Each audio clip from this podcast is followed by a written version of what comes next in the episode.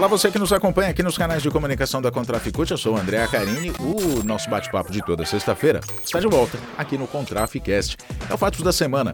A gente destaca as notícias do movimento bancário, as notícias em nível nacional também, enfim, tudo que foi destaque na semana a gente fala aqui. E a gente começa falando agora sobre campanha nessa edição dessa sexta-feira, dia 12 de agosto de 2022. Vamos falar sobre a campanha nacional dos bancários 2022. Bora ganhar esse jogo. Essa semana teve negociação na quinta-feira, dia 11, uma negociação muito importante para a campanha deste ano. A categoria bancária fez propostas para o trabalho remoto e a negociação avançou. A proposta apresentada pela FENABAN é semelhante. O que falta ainda entrar em acordo é sobre a jornada de trabalho, também a ajuda de custo e a representação do movimento sindical. Vamos ouvir Juvândia Moreira, presidenta da Contraficute e uma das coordenadoras do Comando Nacional dos Bancários. Bom, nessa rodada de negociação, nós avançamos é, no teletrabalho. Os bancos já apontaram vários dos nossos, das nossas reivindicações que serão atendidas. Nós temos uma preocupação de que tenha a concessão dos equipamentos, fornecimento né, dos equipamentos, como os notebooks, ferramentas para os bancários trabalharem. Ou o banco vai dar o, o, o computador, ou ele vai dar os recursos para que o bancário adquira esse computador. A equiparação de direitos, quem tiver no teletrabalho não vai ter um salário menor porque está no teletrabalho. Mas tem um ponto essencial, que é o controle da jornada, ou seja, é o respeito à jornada. Você não pode trabalhar mais do que a sua jornada é, é, é, estabelecida na lei, estabelecida no acordo coletivo, no contrato com o banco. E também o respeito ao direito de desconexão, ou seja, se eu estou fora da minha jornada, eu estou lá no meu descanso, eu não posso ser importunada pelos gestores, ser chamada para trabalhar. E ajuda de custo, que é outro ponto que nós dissemos que é essencial. Para nós fazermos um acordo de teletrabalho, tem que ter ajuda de custo. Porque o trabalhador está tendo um custo maior. Esperamos que os bancos avancem nesse sentido, vamos continuar cobrando deles. Na semana que vem tem negociação no dia 15, na segunda-feira. Nós queremos avançar no assédio no combate ao assédio sexual, no combate ao assédio moral, na promoção da saúde, né, né, no fim das metas abusivas, tudo isso é essencial e no aumento real dos salários, dos vales refeição e alimentação. Negociação específica do Santander. As negociações avançaram em pautas específicas sobre as mulheres. O movimento sindical teve avanços nessa segunda rodada do acordo específico do banco com relação ao aumento do período de amamentação, combate ao assédio sexual e à violência, combate à violência contra as mulheres. Pauta sobre mais contratações ainda não andou. Aliás, sobre o Santander ainda a gente vai ouvir a Lucimara Malaquias, que é coordenadora da Comissão de Organização dos Empregados do Santander. Pautamos o banco para falar sobre emprego e mais contratações de bancários que isso é uma demanda urgente no Santander.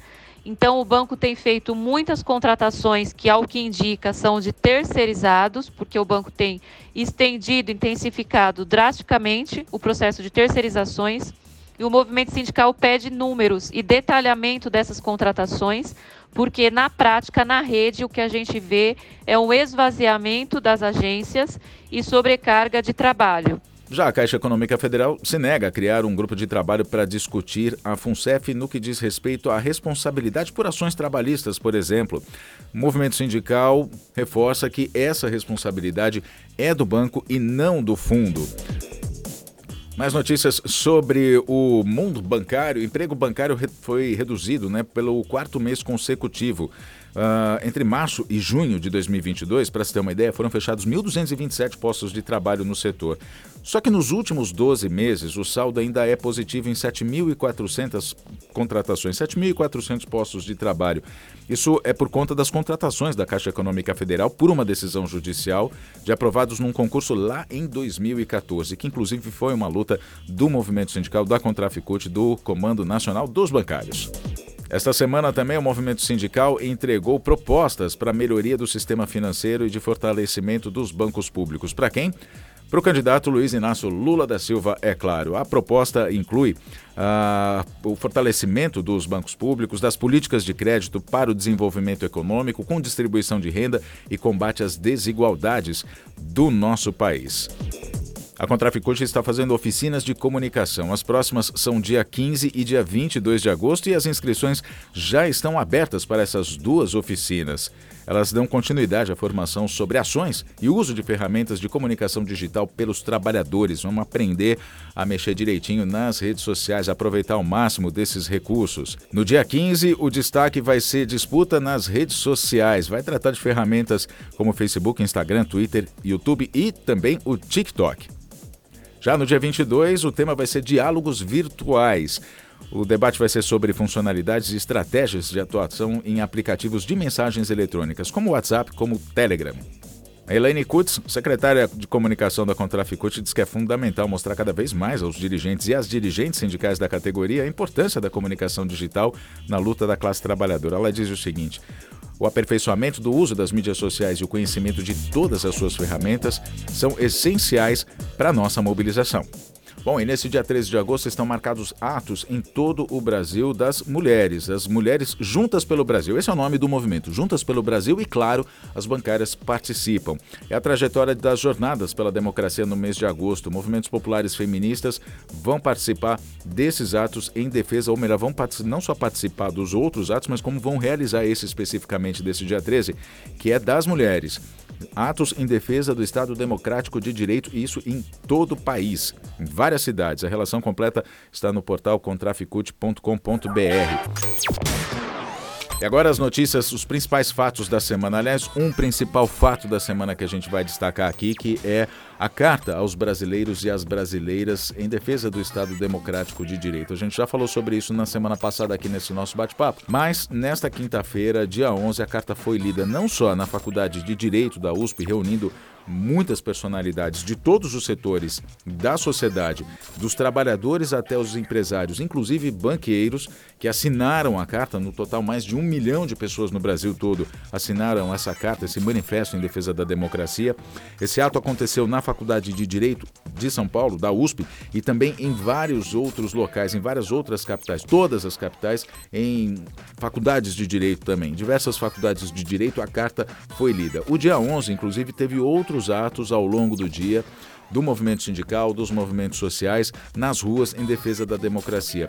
Mas a carta foi um grande marco, na verdade foi um momento histórico. Lá em 1977, também em um mês de agosto, um grupo de advogados e juristas elaborou uma carta de conteúdo semelhante que reforçava a defesa de uma democracia que à época estava acorrentada pelas forças militares no país. O professor Gofredo da Silva Teles Júnior, mestre em direito também no Largo São Francisco, mesmo local onde aconteceu esse ato no dia 11, leu a carta aos brasileiros. Nessa carta denunciava a ilegitimidade do então governo militar e o estado de exceção. A partir dessa carta, desse manifesto, a, o Brasil com, começou a reconquistar a democracia. Na verdade, foi em 1985 que a gente retomou a democracia, que o poder militar, a ditadura militar acabou, mas tudo isso começou em 1977 com essa carta. A carta conclamava o restabelecimento do Estado de Direito e a convocação de uma Assembleia Nacional Constituinte. O ato reuniu milhares de pessoas do lado de fora da Faculdade de Direito, o ato em si, lá dentro, no, no, no espaço aberto, uh, no espaço que se chama Espaço Livre da Faculdade de Direito, no Largo São Francisco, no Centro Histórico de São Paulo, ele foi reservado para 1.200 pessoas, pela capacidade, obviamente, do local e também pela segurança. Um dos momentos mais marcantes da leitura da carta, a leitura foi feita por professores da Faculdade de Direito, mas nas redes sociais foi exibido um vídeo com mais de 40 artistas lendo a carta, a começar por Fernanda. A carta começa com Fernanda Montenegro e termina com Maria Betânia, passando por Caetano Veloso, por Fábio Assunção, por, uh, enfim, vários artistas. A gente vai ouvir um trechinho dessa carta com alguns desses artistas falando, declamando, lendo essa, esse grande documento, esse documento histórico em defesa da democracia no Brasil. Vamos ouvir. Carta às brasileiras e aos brasileiros em defesa do Estado democrático de direito. Clamamos às brasileiras e aos brasileiros a ficarem alertas na defesa da democracia e do respeito ao resultado das eleições. No Brasil atual, não há mais espaço para retrocessos autoritários. Ditadura e tortura pertencem ao passado. A solução dos imensos desafios da sociedade brasileira passa necessariamente pelo respeito ao resultado das eleições. Em vigília cívica contra as tentativas de rupturas, bradamos de forma uníssona: Estado democrático de direito sempre.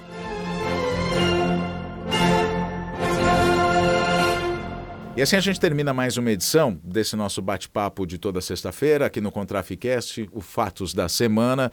Na semana que vem a gente está de volta. Até lá!